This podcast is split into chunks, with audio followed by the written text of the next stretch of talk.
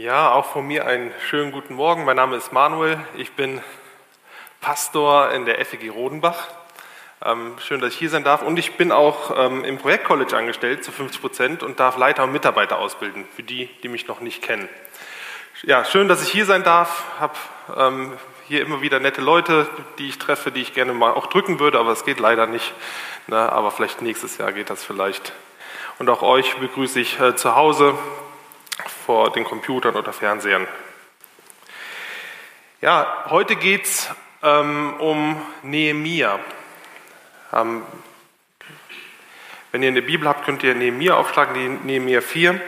Und wir sind im Moment in Rodenbach in der Predigtreihe ähm, in Nehemia. Und Nehemia ist ja, so zu meinem Lieblingsbuch geworden in den, ja, in den letzten zwei, drei Jahren. Und da habe ich gesagt, da will ich unbedingt mal drüber predigen, weil neben mir, da ist so viel Power drin, da ist so viel Praktisches drin, da ist so viel drin, wo wir, wo du wachsen kannst, so viele praktische Sachen.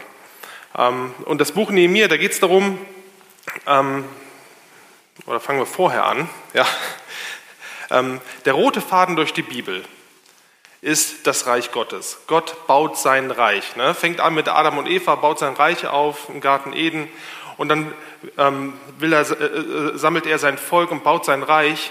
Und ähm, bei Nehemia ist Gottes Reich quasi fast kaputt.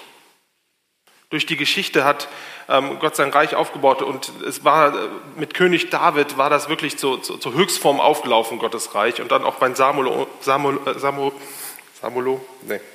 Wie heißt er jetzt noch? Salomo, genau. Ach, genau, und da war Gottes Reich zur Höchstform. So groß war das noch nie. Und dann fing es an. Da hat sich keiner nachher mehr für Gott interessiert und haben andere Götter gehabt. Und dann, und jetzt sind wir bei Nehemia in der, in der Geschichte, wenn ihr euch da so ein bisschen auskennt. Und Gottes Reich ist quasi nicht mehr da. Jerusalem ist zerstört, die heilige Stadt, der Tempel, dort, wo man Gott anbetet, dort, wo man Vergebung empfängt, ist alles kaputt. Und die Juden sind verschleppt worden in ein anderes Land und vergessen langsam Gott. Und Gottes Reich ist wirklich echt am Tiefpunkt. Und ich will nicht sagen, dass wir ähm, unter Corona-Zeiten, dass äh, die Gemeinde Christi am Tiefpunkt ist, aber wir sind da auch angegriffen. Ähm, und Gottes Reich ist am Tiefpunkt bei Nehemiah. Und dann legt Gott Nehemiah aufs Herz, weißt du was, Nehemiah, bau mein Reich wieder auf. Und der äh, Nehemiah kriegt, sieht Jerusalem in Trümmern oder hört, dass Jerusalem in Trümmern ist und hört und, und weiß, das ganze Volk ist quasi äh, demoralisiert und keiner betet mehr richtig Gott an und die können, können keine Gottesdienste feiern. Und er sagt hier, ich muss zurück nach Jerusalem, ich muss Gottes Reich aufbauen. Und wenn ihr euch das dann anguckt, den ersten drei bis vier Kapiteln, da da geht es darum, wie das so passiert. Und Nehemiah kommt irgendwann ähm, durch, äh, ja, durch, durch wunderbare Weise, kommt er in Jerusalem an, ähm, rennt durch die Trümmer, nachts heimlich, macht sich erstmal ein Bild von der Lage ähm, und sieht die Trümmer von Jerusalem. Und Nehemiah hat Hoffnung. Nehemiah denkt sich, ah, mit diesen Trümmern kann man was Schönes bauen.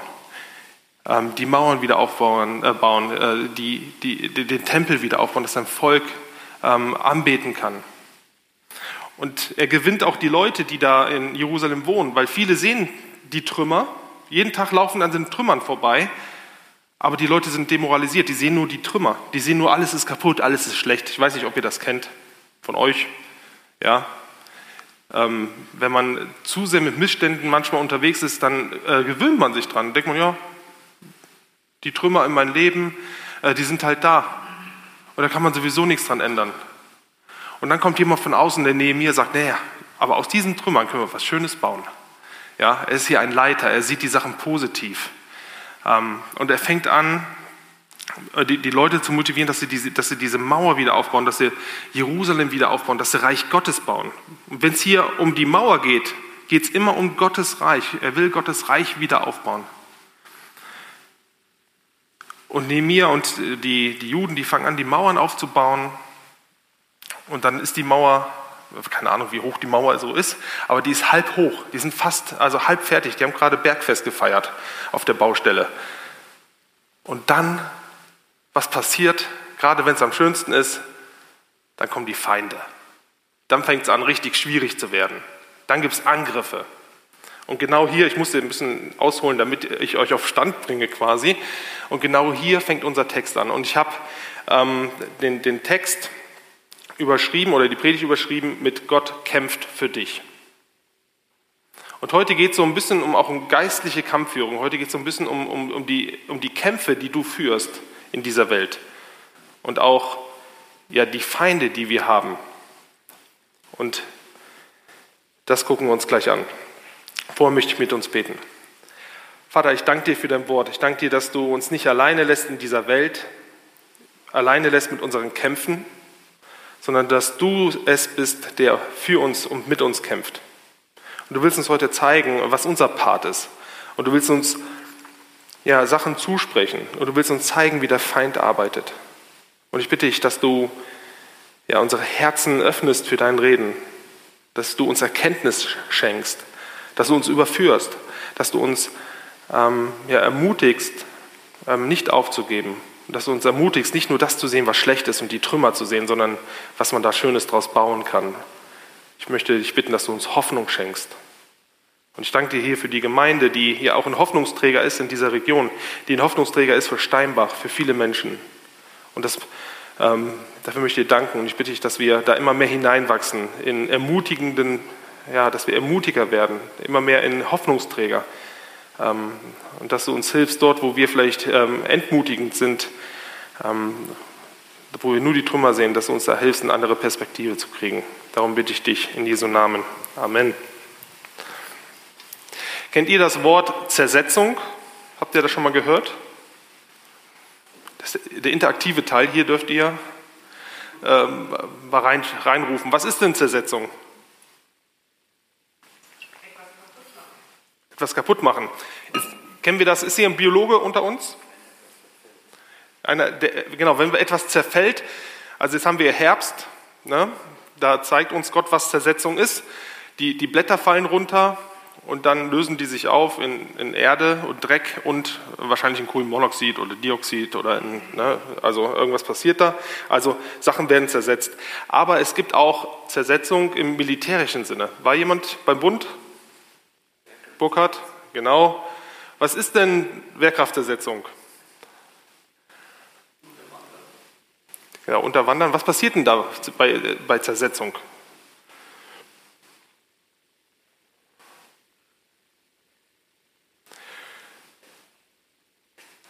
Ihr kennt das alles, ah gut. Ich erkläre es ganz kurz. Also ähm, psychologische Kampfführung, äh, da gehört auch zur Zersetzung zu. Also das heißt, ähm, ich versuche dem Feind ja, mit Lügen, mit Täuschung, mit List irgendwie das Leben schwer zu machen. Ja? Dass man traurig ist, dass man gelähmt ist, dass die Leute, also es gibt so einen Film, The Greyhound, da kann man das schön lesen, es gibt es jetzt auf Apple Plus, wer das von euch hat. Ähm, da wird über die Lautsprecher, ähm, funken die, die, die, die bösen äh, Deutschen im Zweiten Weltkrieg, funken dann eine, eine amerikanische Flotte an und sagen, heute werdet ihr sterben, alle. Ihr werdet den Morgen nicht sehen. Ne? Also demoralisierende äh, Funksprüche oder sonst irgendwas, um den Leuten Angst zu machen. Ne? Und was passiert, wenn Leute Angst kriegen? Dann sind sie wie gelähmt, manche, bewegen sich nicht mehr. Oder du wirst traurig oder du siehst keine Hoffnung mehr. Ja? Und Zersetzung kann ziemlich perfide und richtig eklig sein. Und ich habe euch mal ein Beispiel mitgebracht aus der ehemaligen DDR, von der Stasi. Das du mal dieses ähm, reinfügen, genau. Ähm, und das ist so eine Taktik, die die Stasi hatte, um zum Beispiel hier einen äh, Bruder in der Gemeinde zu ähm, ja, fertig zu machen. Und ich lese das mal vor, um die Stellung der Punkt, Punkt, Punkt in ihrer Gemeinde, hier geht es um Christen, und um die Ehe der Familie erheblich zu belasten und zu erschüttern, wird wie nachfolgend genannt vorgegangen. Der IMB, Horst Hofmann, wird in einem vertraulichen Gespräch vom Mann zu Mann das ihm zur Kenntnis gelangte angebliche außereheliche Verhältnis von so und so und so und so mitteilen. Hiermit soll das gestörte Vertrauensverhältnis zwischen beiden Ehepartnern, das durch von Punkt Punkt Punkt entdeckte außereheliche Verhältnis seiner Frau zu so und so entstanden ist, weiter erschüttert werden. Also, Zersetzung funktioniert auch so, Lügen werden irgendwo gestreut ähm, um Leute gegeneinander aufzubringen. Spätestens jetzt kennt, das kennt jeder. Aus der Schule auf jeden Fall. Ne? Und vielleicht hat es auch jeder schon mal gemacht. Vielleicht nicht so auf diese Art und Weise, vielleicht im Kleinen, ja, vielleicht auch unbewusst oder so. Aber das ist diese Taktik, die der Feind benutzt. Und das ist, was Nehemiah auch erlebt. Nehemiah lebt das auch, Zersetzung. Zersetzung löst aus Lähmung, Misstrauen den anderen gegenüber, Hoffnungslosigkeit, Misstrauen Gott gegenüber. Das ist das, was der Teufel macht. Was will der Teufel? Der möchte nicht, dass dein Vertrauen in den Herrn Jesus wächst. Dass wenn du in eine Krise kommst, dass du sagst, ja, ich vertraue den Herrn Jesus, ist alles gut. Nee, der möchte das nicht. Er möchte dich sogar gegen den Herrn Jesus aufbringen. Was macht er denn? Er sagt, bei Adam und Eva sehen wir das so schön, hat Gott wirklich gesagt? Meint es Gott wirklich gut mit dir? Und wie häufig ist das so, wenn wir in eine Krise kommen, ähm, dass wir innerlich vielleicht das Gefühl oder Stimme haben, dass uns irgendwas auch gegen Gott aufbringt? Meint es Gott wirklich gut mit mir, wenn ich meinen Arbeitsplatz verliere, wenn ich krank werde oder sonst irgendwas? Und ich glaube, es ist einfach wichtig, ähm, dass wir erkennen, wie der Feind arbeitet. Weil der Feind liebt uns, in Angst und Schrecken zu versetzen. Er liebt uns, dich zu entmutigen. Ja? Wenn du entmutigt wirst, das kommt nicht von Herrn Jesus. Der Feind möchte nicht, dass du am Reich Gottes arbeitest. Der Feind liebt es, wenn, wenn er dich isolieren kann, wenn du an Gott zweifelst. Aber die Wahrheit, die wir in diesem Text hören, ist eine ganz andere. Und es ist wichtig, dass wir diese Wahrheit uns auch gegenseitig zusprechen, dass ihr euch die Wahrheit immer wieder zusprecht. Wenn jemand in die Krise gekommen ist, geht hin und sprecht Wahrheit im Leben des anderen rein. Und die Wahrheit ist, Gott kämpft für dich. Ja, die Wahrheit ist, Gott liebt dich und kämpft für dich und ist auf deiner Seite. Aber die andere Seite der Wahrheit ist auch, du musst auch in die Puschen kommen. Du musst mitkämpfen und das gucken wir uns jetzt hier an. Wenn du eine Bibel hast, schlag doch bitte neben mir auf 4, ähm, 1 bis, gucken wir mal, wie weit das geht. Ähm, stoßt euch nicht an den ähm, an den falschen ähm, Versangaben, das sind amerikanische. Als Sanballat und Tobia, die Araber, die Ammoniter und die Leute von Aschdod erfuhren, dass der Wiederaufbau der Mauer Jerusalems Fortschritte machte, denn die Lücken schlossen sich allmählich, gerieten sie in Wut. Jerusalem war gar nicht so groß wie jetzt, ähm, war ziemlich klein, eine Mauer drumherum, und hier wird einfach nur gesagt, komplett um Jerusalem. Alle haben sich gegen, äh, alle um Jerusalem haben sich gegen die Juden verschworen. Ein bisschen so wie heute, ne? So. Fand ich jetzt auch interessant. Und was noch interessant ist, hier wortwörtlich steht hier, also denn die Lücken schlossen sich allmählich. Äh, da steht hier, die, die, die, ähm, die Wunden der Mauern wurden geheilt oder halten wieder. Und das finde ich auch nochmal interessant. Ähm, durch Sünde und durch Krieg und Verletzung sind diese Mauern kaputt gegangen. Ja, da wird was zerstört. Und wie alles, was zerstört ist, muss, muss, äh, da brauchen wir wieder Heilung. Und das ist ja genauso wie bei uns. Wenn wir angegriffen werden, wenn unsere innerliche Mauer vielleicht äh, kaputt geht, brauchen wir auch wieder Heilung. Das fand ich nochmal ganz wichtig hier. Ähm, Finde ich ein schönes Bild. Sünde braucht nicht nur Vergebung, ja, es reicht nicht, wenn wir nur uns die Sünden vergeben, aber Sünde braucht auch Heilung. Und sie verbündeten sich, um bewaffnet gegen Jerusalem zu ziehen und dort Verwirrung zu stiften. Das ist denen ihre Taktik. Sie wollen erstmal Verwirrung stiften. Wir aber flehten zu unserem Gott und stellten Tag und Nacht Wachen gegen sie auf.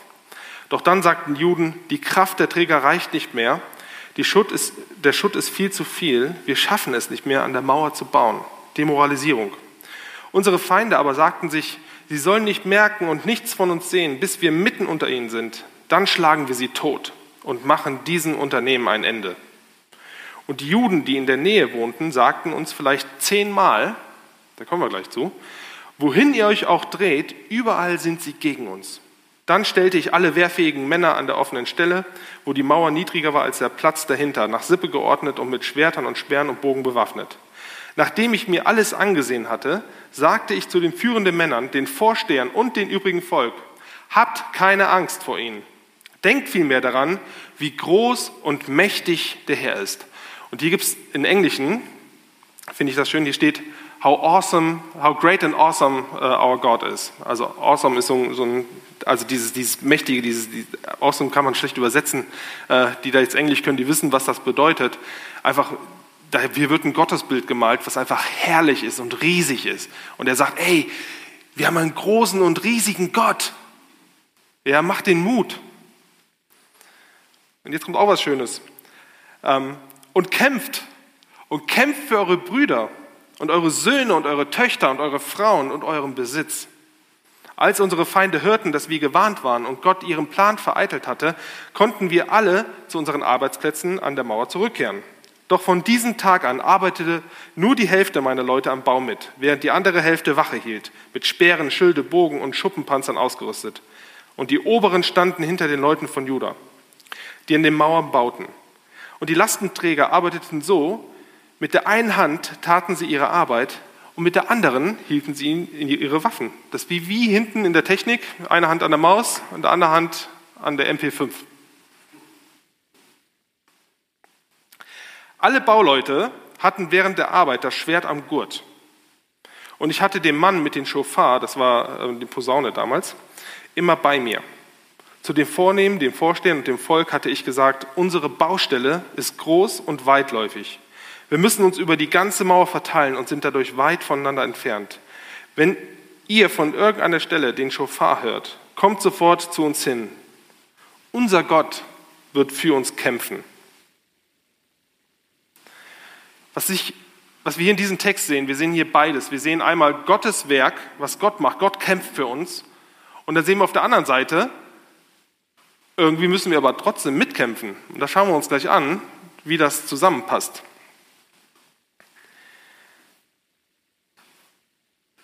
Hier, der erste Punkt, den ich hier sehe, ähm, hier geht es erstmal um eine Krise.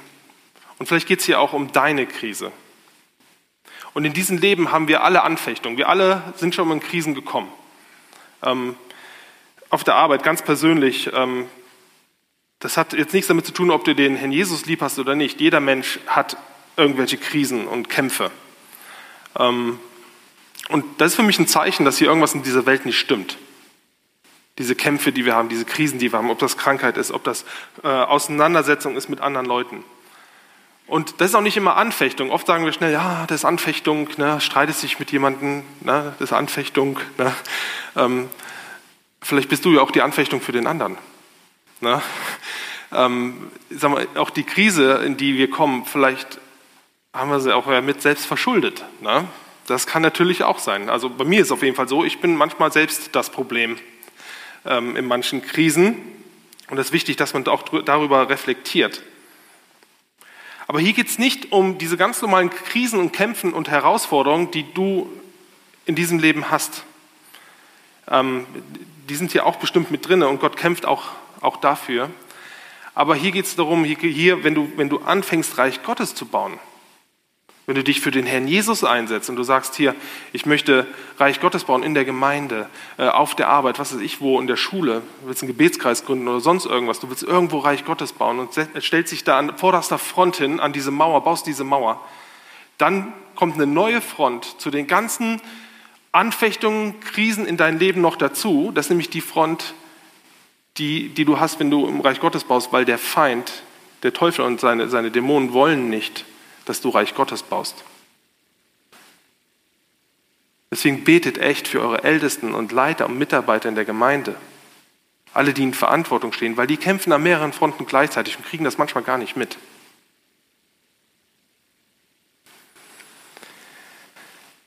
Nehemiah und die Juden wollten diese Mauer aufbauen, in Ruhe leben und dann erleben sie diese Anfeindung, diese Krise, weil sie Reich Gottes bauen. Und dann lesen wir in Nehemiah 4 bis 9. Wir aber flehten zu unserem Gott und stellten Tag und Nacht Wachen gegen sie auf. Und hier sehen wir schon zwei Prinzipien, die mir wichtig sind hier für uns zu mitnehmen. Und das erste ist, Bete.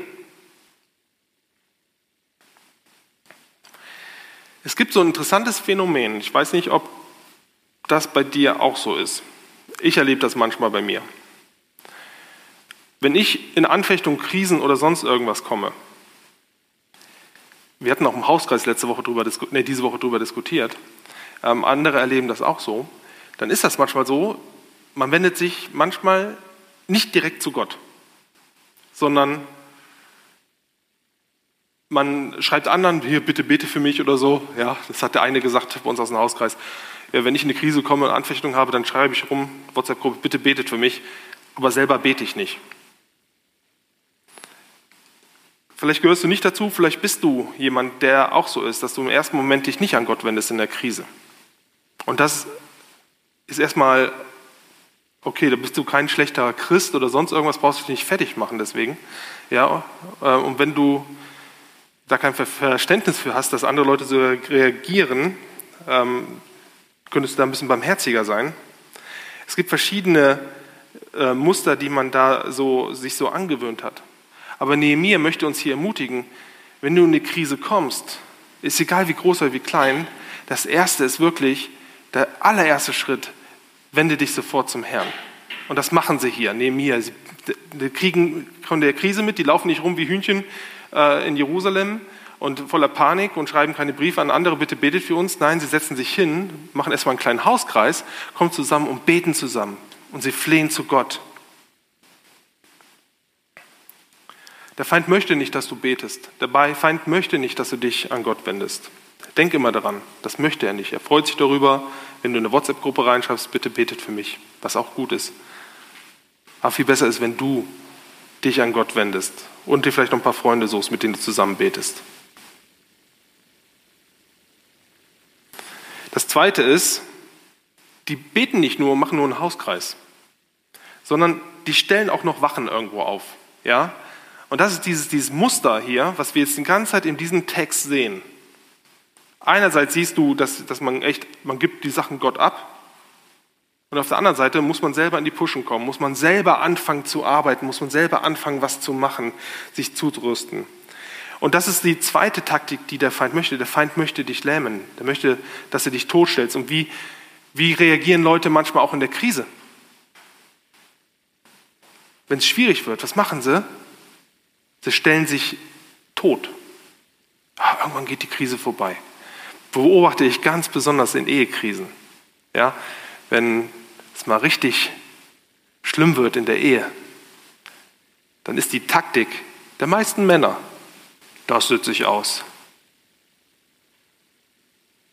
Das geht wieder vorüber. Ja, und das ist die Taktik des Feindes. Der möchte, dass du nichts machst. Der möchte, dass du Sachen aussitzt, dich totstellst. Er möchte, dass du handlungsunfähig wirst. Ja, ich kenne kenn Leute, die, die arbeiten im Reich Gottes, dann kommen die in eine Krise und das Erste, was sie machen, die schmeißen alle Ämter hin. Ah, ich bin in der Krise, ich kann kein Ältester mehr sein. Ich bin in der Krise, ich kann, äh, ich kann, nicht, kann nicht mehr in der Jungschar mitarbeiten. Ich bin in der Krise, ich kann das nicht mehr machen, das nicht mehr machen. Ja, sagt der Teufel, check, check, check.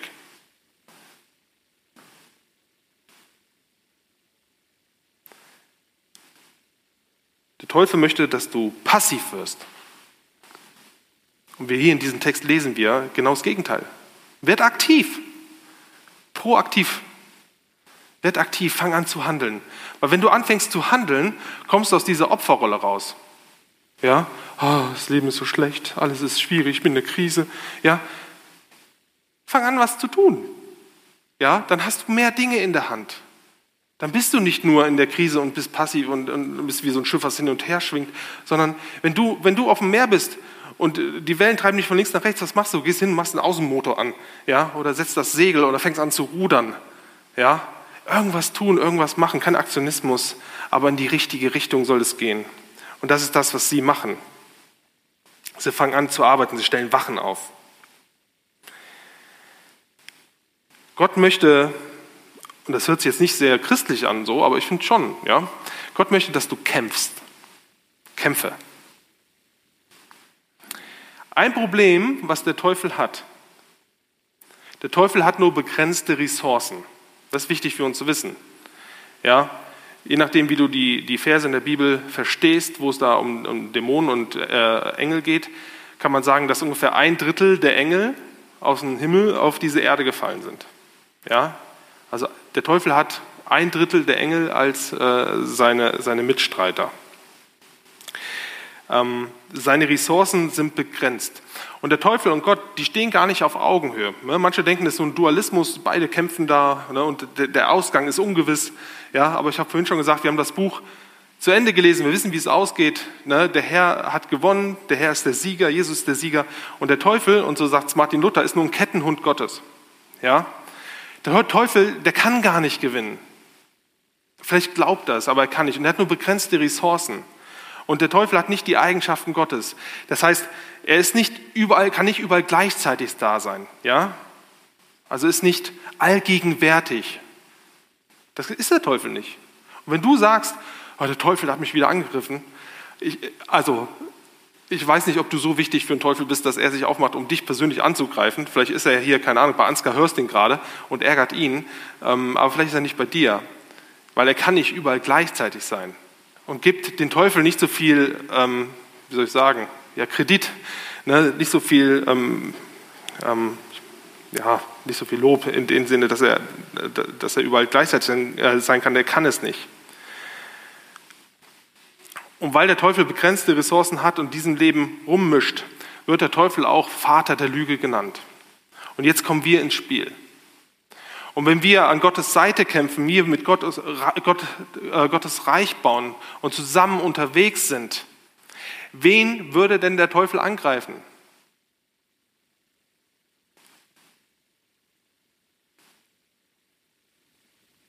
Bestimmt nicht den Stärkeren, sondern greift immer den Schwächeren an. Und bei, diesen, bei der ganzen Reich Gottes Baugeschichte ja, ähm, sind wir das, äh, das, das schwächste Glied in der Kette. Und deswegen ähm, benutzt der Teufel uns und auch uns Christen ja, für, für seine Pläne. Und das ist jetzt für mich ganz wichtig, äh, auch, dass, dass wir einfach da mal drüber nachdenken, darüber reflektieren. Der Teufel kann auch Christen benutzen und gebrauchen für sein Werk. Ich weiß nicht, ob du dir darüber schon mal Gedanken gemacht hast. Das ist nicht, dass wir jetzt auf einmal alle besessen sind und wie Zombies rumlaufen. Aber was macht er denn? Der Teufel ist der Vater der Lüge. Der erzählt uns allen Blödsinn. Der erzählt uns Lügen. Und da können wir in der Ehe mal einfach mit anfangen. Woher kommen denn manchmal diese dummen und blöden Gedanken über unseren Ehepartner? Der hat dich sowieso nicht lieb. Guck dir mal die Flöte auf der Couch an. Und diese, diese, diese Gedanken manchmal und diese, diese Lügen, die wir uns holen über, übers Internet. Und das Gleiche haben wir auch in der Gemeinde. Das ist mir also dieses Jahr nochmal sehr bewusst geworden. Also auch die Gemeinde ist nicht immer der Ort, wo Himmel auf Erden ist, sondern wo häufig auch übereinander schlecht geredet wird, wo gestritten wird, wo auch, äh, wo auch einfach Intrigen stattfinden. Es gibt Leute, laufen rum von Haus zu Haus. Da schreibt schon Timo, äh, äh, Paulus drüber im Timotheusbrief. Und manchmal sind es die eigenen Leute, die einen in den Rücken schießen. In der, in, Im Englischen oder in der Armee sagt man killed by friendly fire. Ja? Also die Angriffe, die kommen von innen. Du wirst von hinten erschossen. Anstatt vom Feind wirst du von den eigenen Leuten erschossen. Weil der Teufel uns auch versucht, gegeneinander aufzustacheln. Als Gemeinde. Und das besonders in Krisen. Wenn die Luft heiß wird, wenn es eng wird, wenn wir in die Krise kommen, fangen wir auf einmal an, vielleicht gegen uns selbst zu kämpfen. Neben mir Vers 12. Den Text musste ich echt ein paar Mal lesen, bis ich das verstanden habe, worum es da geht. Und die Juden, die in der Nähe wohnten, sagten uns vielleicht zehnmal, wohin ihr euch auch dreht, überall sind sie gegen uns. Hier, die sagen erstmal gar nichts Falsches, ja, das stimmt ja auch und der Feind nutzt das, er zeigt, zeigt seine große Armee hier und seine große Armee da und macht den Leuten Angst und was weiß ich. Ja, warum macht er das? Um die Leute Angst zu machen und dann, weil er weiß, die rennen dann nach Jerusalem und machen allen anderen auch Angst. Das sind Entmutiger hier. Die lassen sich vom Feind gebrauchen, die Juden hier. Die wollen gar nicht, also gegen die Jerusalemer Juden kämpfen oder sowas, die Juden drumherum. Die wollen sie auch nicht vom Feind gebrauchen lassen, aber sie machen es, weil sie tragen was Ungutes rein hier in die jüdische Gemeinde. Sie bringen Entmutigung rein. Und wir müssen echt aufpassen. Und, und ich merke merk auch, wo manchmal lasse ich mich auch vom Feind gebrauchen. Ähm, muss er echt Buße tun. Ähm, muss echt aufpassen, dass er sich nicht ähm, äh, als, äh, von seinem Feind gebrauchen lässt und zum Entmutiger wird. Ich habe vorhin gesagt, Ermutigung kommt von Christus, das sehen wir gleich. Aber Entmutigung kommt vom Feind. Ähm, bei der Arbeit im, im Projektcollege oder beim Hessentag, äh, wo ich auch aktiv bin, äh, die schärfsten Schüsse oder überhaupt die Beschüsse, die kommen von, aus den eigenen Reihen. Ja, dann lädt dich jemand ein, hat ein Gespräch, da wird erstmal äh, erzählt, wie blöd das alles ist, was man da so macht. Aber die Anfechtungen kommen jetzt nicht von säkularen Leuten oder von anderen Religionen. Und auch in der Gemeinde erlebe ich das immer wieder. Macht euch nicht zu Gehilfen des Feindes, sondern vielmehr, wie es in Philippa 2, Vers 2 steht. Und das ist das, ähm, was wir machen sollen. Das ist das, was von Christus kommt. Nun, macht meine Freude vollkommen. Und wenn ich hier von dieser äh, vollkommenen Freude rede, ja, das, die ist von einer überfließenden Freude die Rede. Kennt ihr den, den Bayern-Grill in Frohnhausen? Ja? Da gibt es so ein kleines unschuldiges Schüsselchen, was er dir erstmal hinstellt. Und dann kommt da Pommes drauf. Überfließende Pommes, bis wirklich, da, da fließt das kleine unschuldige Schüsselchen, wird überflossen und dann, dann, dann fließt es noch daneben. Und dann sagt er noch, Jung, reicht das? Wenn das nicht reicht, kannst du noch mehr haben, kommst du mal wieder. Reicht das? Immer drauf, immer drauf. Ja? Und auch wenn du Mayonnaise willst, da kommt echt so ein riesen Klotz Mayonnaise rein, ist alles gut. Aber dieses, dieses Überfließende, wirklich, es soll wirklich verschwendet werden, dass das auch das, das Öl, was Jesus äh, übergossen bekommen hat, womit ihn ja, die, die Füße gewaschen wurden, das war, war eine Verschwendung. Also hier wird von einer verschwenderischen Freude die Rede. Ne? Nun macht meine verschwenderische Freude vollkommen, schreibt Paulus, zur Gemeinde und haltet entschlossen zusammen. Lasst nicht zu, lasst nicht zu, dass euch etwas gegeneinander aufbringt. Hier, Paulus schreibt das vor 2000 Jahren. Meint, ey, da hat sich nichts geändert in 2000 Jahren. Wenn ich mir meine Gemeinde angucke, wie häufig poppt hier was auf, poppt hier was auf und dann merke ich hier, wenn ich jetzt hier nicht irgendwie, ne, so beide einen Arm nehme oder irgendwie, darf man ja nicht mehr, aber wenn ich jetzt hier nicht was mache, dann zerfleischen die sich. Und die sind in der gleichen Armee und die haben das gleiche Ziel. Und sie wollen beide Reich Gottes bauen, aber irgendetwas bringt die Leute gegeneinander. Da freut sich der Teufel. Der setzt sich hin mit einer Tüte Popcorn und guckt sich das an. Lasst nichts zu, dass euch etwas gegeneinander aufbringt, sondern begegnet allen mit der gleichen Liebe. Es gibt in der Gemeinde gibt die, die hat man mehr lieb und hat man nicht so sehr liebt und den einen muss man lieb haben. Ja, Paulus sagt, nee, eine Liebe für alle. Gibt die gleiche Liebe. Und dann richtet euch auf das gemeinsame Ziel aus. Wir haben ein Ziel. Wir wollen Reich Gottes bauen als Gemeinde. Wir haben ein Ziel. Wir wollen Reich Gottes bauen als FEG Rodenbach und FEG Steinbach. Wir wollen Reich Gottes bauen mit, mit vielleicht sehen die das nicht so, so konkret, aber die Katholiken wollen auch ja, Reich Gottes bauen und die evangelische Kirche auch. Und die, die, die Brüder in Steinbach wollen das auch und evangelische Gemeinschaften, was weiß ich. Wir wollen, wir haben doch das gleiche Ziel und die Diguna und die Allianzmission und der Bund FEG und der Bund der Pfingstler und was weiß ich. Wir wollen doch alle Reich Gottes aufbauen und der Teufel freut sich, wenn wir uns gegenseitig den Glauben ersprechen, gegenseitig fertig machen und gegenseitig entmutigen. Ich ende jetzt hier, weil sonst, ich habe noch, hab noch mal eine halbe Stunde hier zu predigen. Aber ähm, Jesus möchte doch, dass wir rumlaufen in der Gemeinde, in unseren Familien, äh, und wir, dass wir uns gegenseitig ermutigen und dass wir uns nicht gebrauchen lassen für die Ziele des Feindes. Und jetzt guckt euch mal Jesus an. Jesus kam auf diese Erde und was hat er gemacht? Er ist nicht rumgelaufen, hat die Leute entmutigt. Hat nicht gesagt, oh, das ist so schwer, die Welt zu retten. Ich, da muss er hier stehen bleiben.